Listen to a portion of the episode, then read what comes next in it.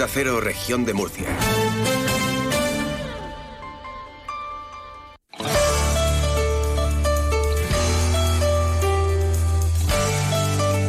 Región de Murcia en la Onda. Maripaz Martínez.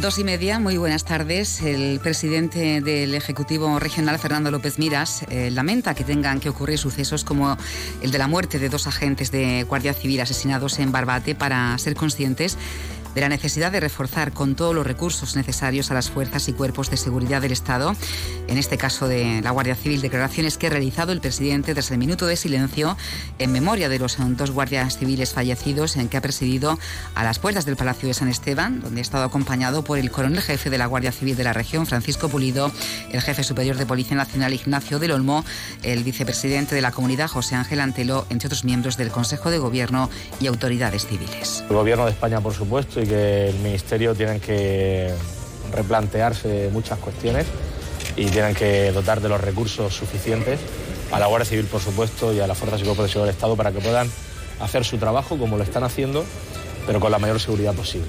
Transmitir el respeto, las condolencias también, el cariño de toda la región de Murcia, del millón y medio de españoles que viven en esta tierra, hacia la Guardia Civil, hacia los familiares, los conocidos, los amigos de los dos guardias civiles asesinados en actos de servicio en Barbate. Estamos todos conmocionados y orgullosos también de ver cómo, cómo tenemos a la Guardia Civil, cómo tenemos a nuestras fuerzas y cuerpos de seguridad del Estado, cómo le dan todo, su entrega, su vocación, su compromiso por mantener la seguridad, la libertad, por el cumplimiento de la ley, del orden y por cómo hacen su trabajo cada día, incluso dando la vida por ello. Más de 7.500 plazas gratuitas va a ofrecer la Consejería de Educación para el próximo curso en el primer ciclo de educación infantil de 0 a 3 años. El Gobierno regional amplía la oferta de aulas de 2 a 3 años en centros sostenidos con fondos públicos y escuelas infantiles, independientemente de su titularidad, con 149 aulas y más de 3.000 plazas gratuitas respecto al curso 2023-2024, anunciado el consejero de Educación, Víctor Marín. Garantizando la gratuidad tanto a centros de titularidad pública como a centros concertados y privados. En total, estamos ofreciendo 2.120 plazas en 106 aulas en colegios públicos, 800 plazas y 40 aulas más que este curso, 1.500 plazas en 75 aulas de colegios concertados, lo que supone 340 plazas y 17 aulas más que este curso, 1.840 plazas en 92 aulas de escuelas infantiles privadas 1.500 plazas en escuelas infantiles municipales reconvertidas de titularidad y gestión de los ayuntamientos y 600 plazas en las 14 escuelas infantiles de titularidad de la comunidad.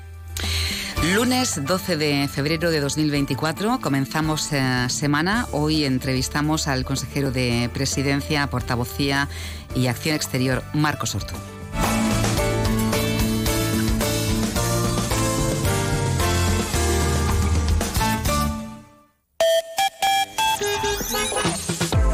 Antes vamos a conocer cómo se encuentran las carreteras de la región a esta hora. DGT Alejandro Martín, buenas tardes. Muy buenas tardes, ¿qué tal? En estos momentos estamos pendientes de tráfico lento si van a circular por la 7 a la altura de Lañora y Alcantarilla, todo ello en dirección a la capital murciana. Les recordamos también esas obras de mejora en la RM15 a su paso por Alcantarilla que pueden complicar el estado de la circulación en ambas direcciones. En el resto de carreteras, eso sí, de toda la región murciana se circula con normalidad. Tenemos a esta hora 25 grados en la ciudad de Murcia.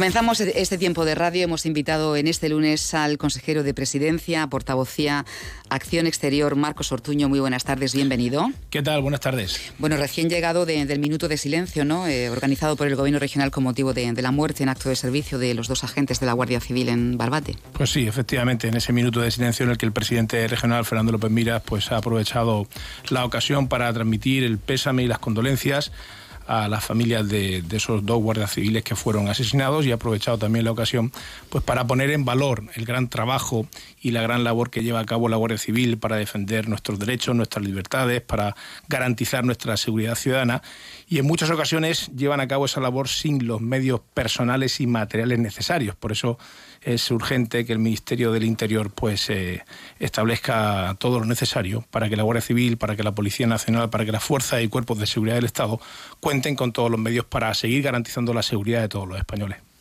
Efectivamente, bueno, salvando las distancias, ¿no? En la región de Murcia, tanto Guardia Civil como Policía Nacional eh, se vienen quejando, ¿no? Por esa falta de medios, de, inseguridad, la situación de, los cuarteles eh, que están en pésimo estado. Es una reivindicación ya de, de tiempo y lo cierto y verdad es que tenemos un gobierno en España que, no está en estas cosas, está en otras cuestiones, que, no gobierna y que no adopta decisiones importantes, tampoco en materia de seguridad ciudadana, ni tampoco, pues, eh, insisto, estableciendo las medidas necesarias para que la Policía Nacional y para que la Guardia Civil tengan todos los recursos necesarios para, para garantizar la, la libertad y para garantizar los derechos y libertades de los ciudadanos y para garantizar también nuestra seguridad ciudadana tan importante.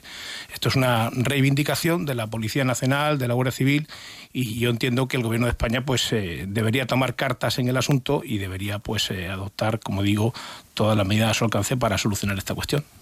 Consejero, hoy además continúan las protestas ¿no? de, agricultores a las que se suman transportistas y, a la espera de la decisión ¿no? que, tomen los pescadores. Protestas que se llevan sin la autorización de, de la delegación del gobierno, porque las organizaciones habían convocado para el día 21.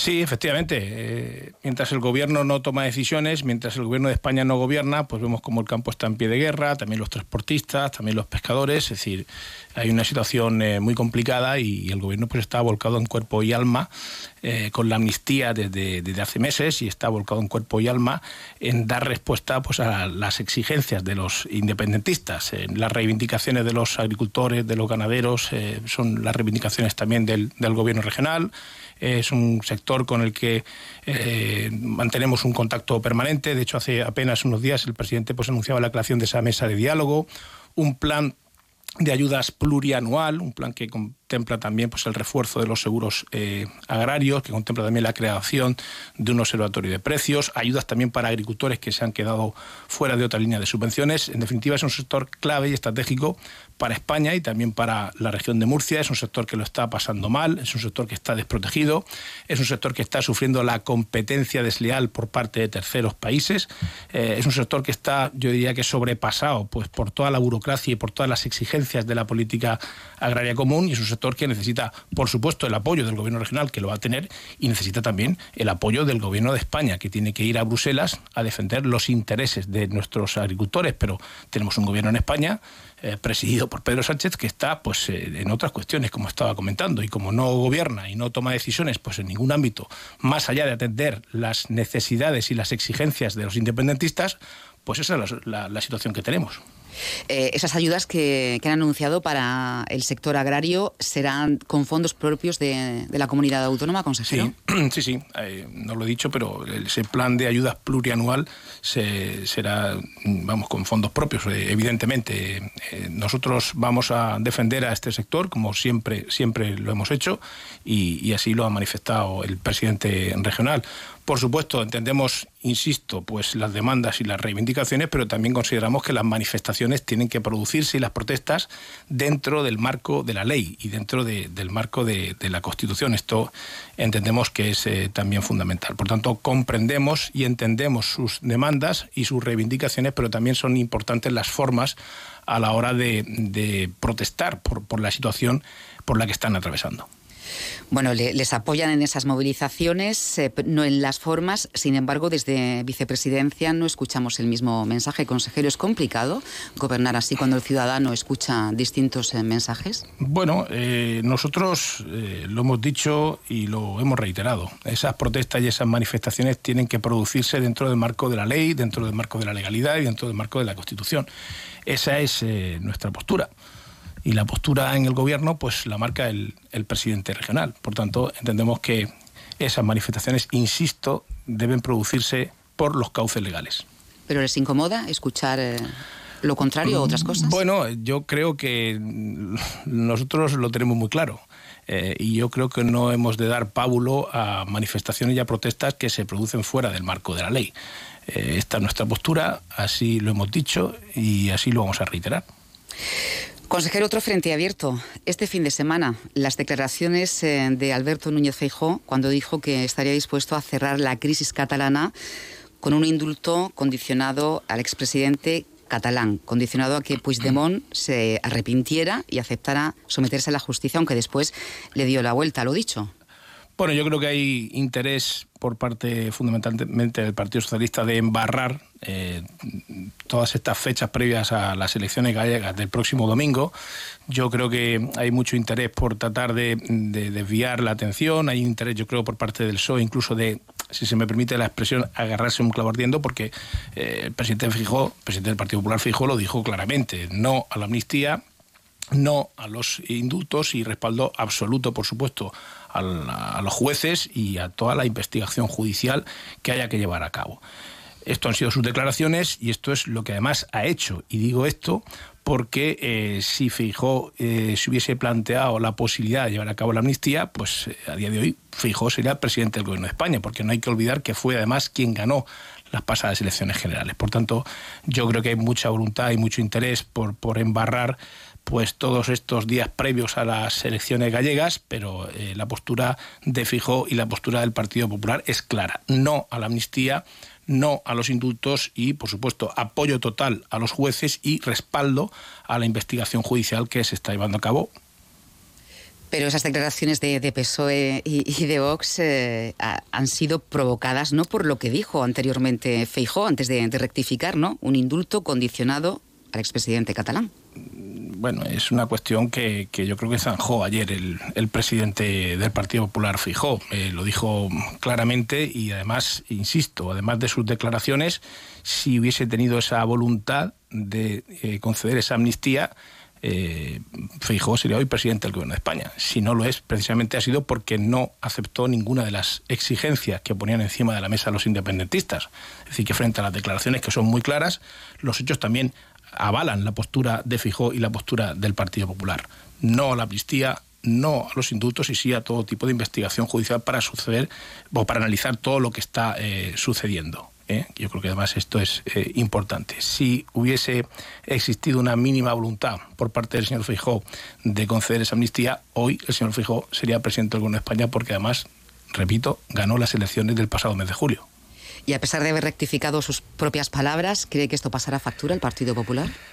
Pues yo espero que no, porque esto, insisto, responde al interés de, querer em, embarrar un poco toda, toda la situación de cara a las próximas elecciones gallegas, unas elecciones que además son muy importantes y que, insisto, pues el Partido Socialista lo que pretende es tratar de sacar rédito político eh, tratando de confundir a la opinión pública y enredando con todo este asunto. Pues la postura yo creo que es clara la del Partido Popular y así la hemos manifestado y así la reiteraba ayer el presidente Fijo. Bueno, señor Ortuño, eh, como sabes que le preguntamos de todo, ¿eh? no, hay más remedio, pero... Por aquí de que soy portavoz. Exacto, exactamente. Bueno, vamos a hablar de, su cartera, de sus responsabilidades. En las próximas semanas eh, la Unión Europea va a publicar la convocatoria de subvenciones ¿no? en el marco de, los programas europeos de gestión directa. Están trabajando ¿no? con los ayuntamientos de, de, la comunidad autónoma para que estén preparados ante esta convocatoria. Efectivamente gobierno regional se caracteriza por su apuesta por el municipalismo, y esto creo que es importante destacarlo.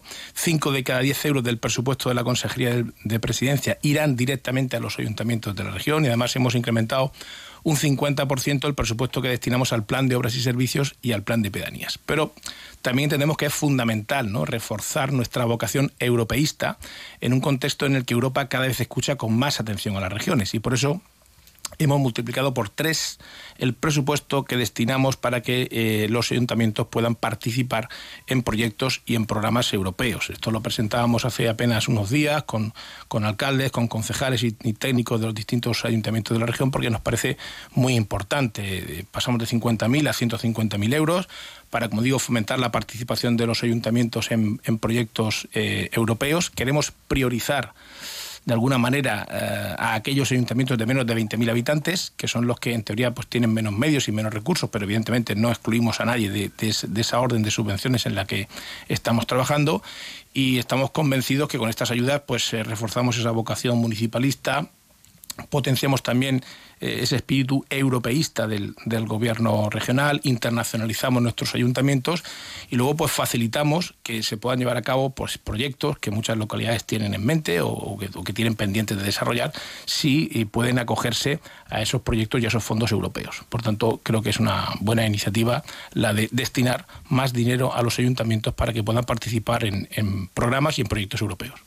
Y para que el oyente entienda ¿no? Eh, qué proyectos de, de, interés pueden desarrollar eh, estos eh, municipios, ¿qué, ¿qué, puede suponer para, para esos lugares? Bueno, pues los hay de todo tipo. Es decir, eh, el abanico es amplísimo por parte de, de los eh, ayuntamientos son muchas las, las, convocatorias y los que pretendemos es, pues eso, fomentar la participación de los ayuntamientos en esos proyectos europeos, porque eh, los hay de diversa, de, de diversos tipos, de, para todo tipo de, proyectos, de mejora de, infraestructura, de creación de nuevas eh, instalaciones deportivas, de proyectos que en definitiva lo que pretenden es mejorar la calidad de, vida de, la gente. Es verdad que sabíamos que muchos ayuntamientos, sobre todo los más pequeños, pues tienen dificultades para poder optar algunas de esas convocatorias y de ahí el incremento del presupuesto que hemos multiplicado por tres en la consejería, pues para que esos pequeños ayuntamientos, sobre todo también los grandes, pero particularmente los pequeños, pues puedan acogerse a esos fondos y puedan obtener un asesoramiento adecuado o eh, óptimo para uh -huh. poder llegar a, a, esos fondos y a esos proyectos europeos, porque además yo que he tenido la suerte y la responsabilidad de ser alcalde de Yecla durante casi 10 años, pues son muchas las iniciativas que siempre hay pendientes, proyectos que uno pretende desarrollar y luego pues la financiación es limitada. Eh, bueno, pues hay una oportunidad muy buena en la Unión Europea para poder llevar a cabo proyectos financiados con fondos eh, europeos y lo que hacemos nosotros es pues ayudar a todos los ayuntamientos, particularmente a los más pequeños, a que puedan acogerse a esos fondos europeos para que puedan desarrollar proyectos que en definitiva pues puedan contribuir a mejorar la calidad de vida de la gente. Bueno, eh, nuestra entrevista hoy es eh, con el consejero de, de, Presidencia, portavocía, Acción Exterior, Marcos Ortuño. Decía usted, eh, ha sido alcalde ¿no? de, de, Yecla, sabe los problemas con los que se encuentran ¿no? los ayuntamientos, eh, que a, a, veces adquieren responsabilidades que no son su competencia, uh -huh. lo hacen porque está la institución, la administración más cercana al ciudadano. ¿Qué quiere usted eh, conseguir, solucionar, facilitarles ahora que usted es responsable ¿no? de, de, muchos de esos proyectos o sus subvenciones que, que les llegan a estos eh, municipios? Pues queremos seguir ayudando a nuestros ayuntamientos. Eso es fundamental. Lo decía al principio de esta entrevista y lo reitero. Cinco de cada diez euros del presupuesto de la consejería irán destinados directamente a nuestros ayuntamientos. Y luego contamos con dos grandes planes para apoyar las localidades de, de, nuestra región el plan de obras y servicios que beneficia a los municipios de menos de 50.000 habitantes, que hemos incrementado un 50%, y también el plan de pedanías que beneficia a los municipios de más de 50.000 habitantes, que también lo hemos incrementado un 50%. Es decir, ayudamos a nuestros ayuntamientos. Pero sí tengo que decir que nuestro esfuerzo con los ayuntamientos eh, podrían ser todavía, o nuestros esfuerzos con los ayuntamientos podrían ser mayores si tuviésemos una financiación justa del Estado. Esto es fundamental. Eh, necesitamos que el gobierno reforme el sistema de financiación autonómica, que el gobierno de España tome cartas en el asunto, convoque la eh, conferencia sectorial pues, para sentar a todas las comunidades autónomas, con luz, con taquígrafos, con sentido de Estado, para abordar la reforma del sistema de financiación, porque eh, somos los peores financiados y esto tiene lógicamente sus consecuencias, también en las ayudas que reciben nuestros ayuntamientos. Por tanto, es fundamental abordar ese sistema de financiación autonómica, su reforma, para que eh, con decisiones estructurales dejemos de ser la comunidad autónoma peor financiada, pero tenemos un gobierno en España, el de Pedro Sánchez, que está pues en otras cosas. Y, mientras está en otras cosas, pues hemos visto que el campo está en pie de guerra, que los transportistas no llegan a fin de mes, que los pescadores también están protestando, que no tenemos los presupuestos generales del Estado, que no se aprueban leyes, que no se aprueban cuestiones importantes para España y también para la región, como la infrafinanciación o el déficit que tenemos en materia de, de, infraestructuras. En definitiva, necesitamos un gobierno de España que tome decisiones y que, entre otras cosas, también pues, reforme el sistema de financiación, lo que a su vez nos permitirá, y vuelvo a tu pregunta, que podamos ayudar más a nuestros ayuntamientos. Esto que nos cuenta quiere decir que, que no se ha avanzado ¿no? en este sí, sentido, sí, porque sí. Eh, con el tema de, de Cataluña eh, parece que se hicieron declaraciones de que esto se iba a solucionar o se iba a abordar, pero mm, de momento no sabemos si la región va a recibir más, si habrá reforma. No se sabe nada. Está lo, que, lo que sabemos lo que sabemos es que hubo una negociación bilateral entre el Gobierno de España y la Generalitat de Cataluña pues para que Pedro Sánchez comprara los votos que necesitaba del independentismo. Eso es lo que sabemos, y una condonación de la deuda de 15.000 millones de euros, pero nosotros no nos vamos a conformar con, con migajas. Es decir, nosotros queremos que se lleve a cabo una negociación, una negociación seria con todas las comunidades autónomas para reformar el sistema de financiación autonómica, es decir, que se adopten medidas estructurales para que dejemos de ser los peores financiados. Esto es fundamental para poder mejorar nuestra sanidad, para poder mejorar nuestra educación, porque cuando hablamos de financiación autonómica estamos hablando precisamente de esto, para que también nuestros ayuntamientos reciban más fondos. Y bueno, pues el gobierno de Pedro Sánchez volca todos sus, eh, todas sus, todos sus esfuerzos en conseguir los votos del independentismo y se olvida de algo muy importante que es gobernar. Bueno, entre todos los proyectos que usted lleva entre manos en su eh, consejería está el plan de, obras y servicios, ¿no? Eh, hace unos días la comunidad anunciaba eh, que iba a destinar 235.000 euros para mejoras urbanas y nuevas instalaciones deportivas, por ejemplo, en Avanilla. ¿Cuál es su propósito mientras sea el responsable de, de, esta consejería con respecto? Mi propósito es incrementar los fondos que destinamos a los ayuntamientos a través del plan de obras y servicios y a través del plan de pedanías, que son los dos grandes planes que tenemos. Y ese es mi propósito y estamos empezando a cumplirlo, porque eh, tanto en el plan de obras y servicios como en el plan de pedanías, el incremento presupuestario ha sido del 50% con respecto al pasado ejercicio. Es decir, que no solo es mi propósito, no solo es una declaración de intenciones, que por supuesto, sino que además lo estamos cumpliendo y, ese es el objetivo. Y la idea es pues seguir yendo a más ¿no? en, en esa apuesta que hacemos por el municipalismo, porque además los ayuntamientos pues, son la administración más cercana y son los que están más cerca de los ciudadanos. Esto, insisto, yo puedo dar fe de ello porque he sido alcalde de Yecla durante casi 10 años y, es fundamental que los ayuntamientos reciban el apoyo del gobierno regional, por supuesto, también del gobierno de España y que también reciban fondos europeos para desarrollar sus proyectos. Y esto lo enlazo con lo que comentábamos de esas ayudas que hemos incrementado, que hemos triplicado para que los ayuntamientos pues, pues tengan más opciones para poder eh, optar a fondos europeos que les permitan llevar a cabo proyectos importantes. Bueno, sé, que se queja el gobierno regional, usted acaba de, hacerlo, ¿no? De esa discriminación eh, del sistema de financiación. ¿Son tratados todos los ayuntamientos de la región de Murcia por igual, dependiendo del gobierno? En el plan de obras y servicios eh, y en el plan de pedanías tenemos unos criterios objetivos eh, teniendo en cuenta el número de población, la extensión del término municipal, el número de pedanías, que son los que tenemos en cuenta para repartir esos fondos del, de los planes de obra y servicio y del plan de, pedanías. Esto creo que es importante, no se hace un reparto eh, arbitrario, ni mucho menos. está fundamentado, además eh, lo vemos previamente en un Consejo Regional de Cooperación Local, donde están presentes muchos eh, ayuntamientos y por tanto muchos alcaldes y concejales de la región de Murcia. somos bastante rigurosos. Bueno, antes de, llegar al final de esta entrevista, consejero, quiero preguntar, preguntarle, ¿se ha cerrado ya el acuerdo para llevar agua desde Murcia a Almería, desde la desaladora de Escombreras? Bueno, sigue habiendo diálogo, como lo ha habido, y nosotros siempre hemos defendido la solidaridad entre cuencas y la solidaridad entre regiones. Entendemos que el agua debe abordarse como un asunto de Estado. El agua es un recurso natural que pertenece a todos los españoles y es fundamental abordar un pacto nacional del, del agua, ¿no? Porque en España hay más reservas hídricas que necesidades y si hay regiones donde hace falta agua y hay otras regiones donde hay esa agua, pues entonces en definitiva lo que hay que hacer en un país es compartir ese recurso eh, que además, insisto, es, es de todos. Por tanto, eh, hemos pedido siempre solidaridad y por supuesto demostraremos también siempre solidaridad. Consejero, ¿le apetece terminar hablando de, deporte? Es que mm, tenemos el, corazón, el corazón encogido, porque tenemos aquí nuestro crack de deportes, Victorio de, Aro, eh, que, se nos marcha porque tiene que aprovechar las oportunidades, está en ese ah. momento. Además es joven, ¿eh? ¿eh? Por eso, por eso es joven y, además tiene un futuro brillante eh, que, auguramos todos y, que le vamos a apoyar esté donde esté. La última vez que me preguntó Victorio por el declano, que imagino que vendrá por ahí, venía de perder contra el UCAM. Pues ahí le va a dar Desde entonces ahora no habíamos perdido ni un solo partido, con lo cual si me vuelve a preguntar por el declano yo creo que vamos a terminar invicto lo que queda de temporada. Venga, Victorio. A ver. Además, Buenas tardes, lo primero. Buenas tardes. Eh, recuerdo que la última vez que hablamos fue después de una goleada en el, en el Viso que la condomina. 4-1. De, Lucam al Yeclano, que creo que la sufriste, ¿no? En primera persona. Desde entonces. Ya me bien dicho, sufrí. y, salvaguardando estas dos semanas donde el, donde el Yeclano no ha conseguido la victoria, fueron 31 de los 33 eh, puntos. El equipo a nivel nacional que, más, que mejor racha de puntos consiguió. Efectivamente. ¿Ves capaz al Yeclano Deportivo de conseguir el ascenso esta temporada? Y además el ascenso directo, como primero. El próximo domingo hay un partido crucial entre el Yeclano y el Sevilla B, que yo creo que va a marcar un poco el rumbo de lo que resta de temporada, pero el equipo está fuerte a pesar de lo que pasó ayer, que encajó dos goles en el tiempo de descuento, por lo que he podido ver, y, el equipo está enchufado, la afición está enchufada, yo creo que se está haciendo una gran labor en, en Yecla y eso se ve en el campo.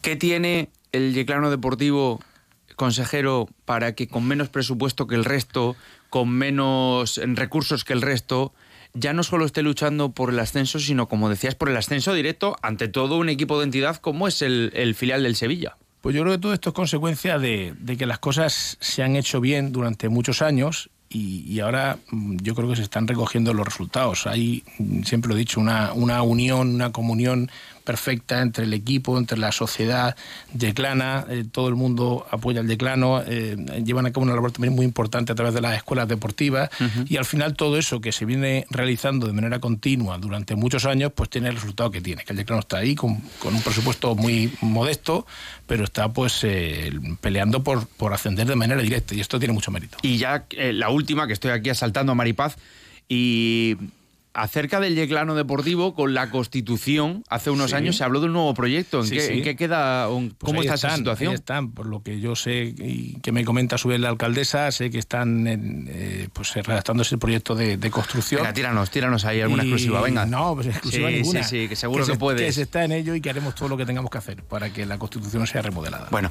Maripaz, yo lo he intentado. bueno, ¿qué vamos a hacer? Eh, así es el consejo. Bueno, así son los políticos, ya, ¿eh? Ya, no, no, no, ya siento el asalto, ¿eh? Yo... de generalizar. esto no le ha gustado al consejero. ya, ya, siento el asalto yo, ¿eh? que aquí he aprovechado, que estaba por aquí de pasada y lo estaba escuchando y tenía que ir a por él. Muy bien. Consejero de Presidencia, Marcos Ortuño, eh, muchísimas gracias. Gracias, un placer, como siempre. Hasta otro momento. Pronto, espero que pronto. Gracias. Región de Murcia en la Onda, donde te entretenemos y te informamos. De dos y media a tres en Onda Cero.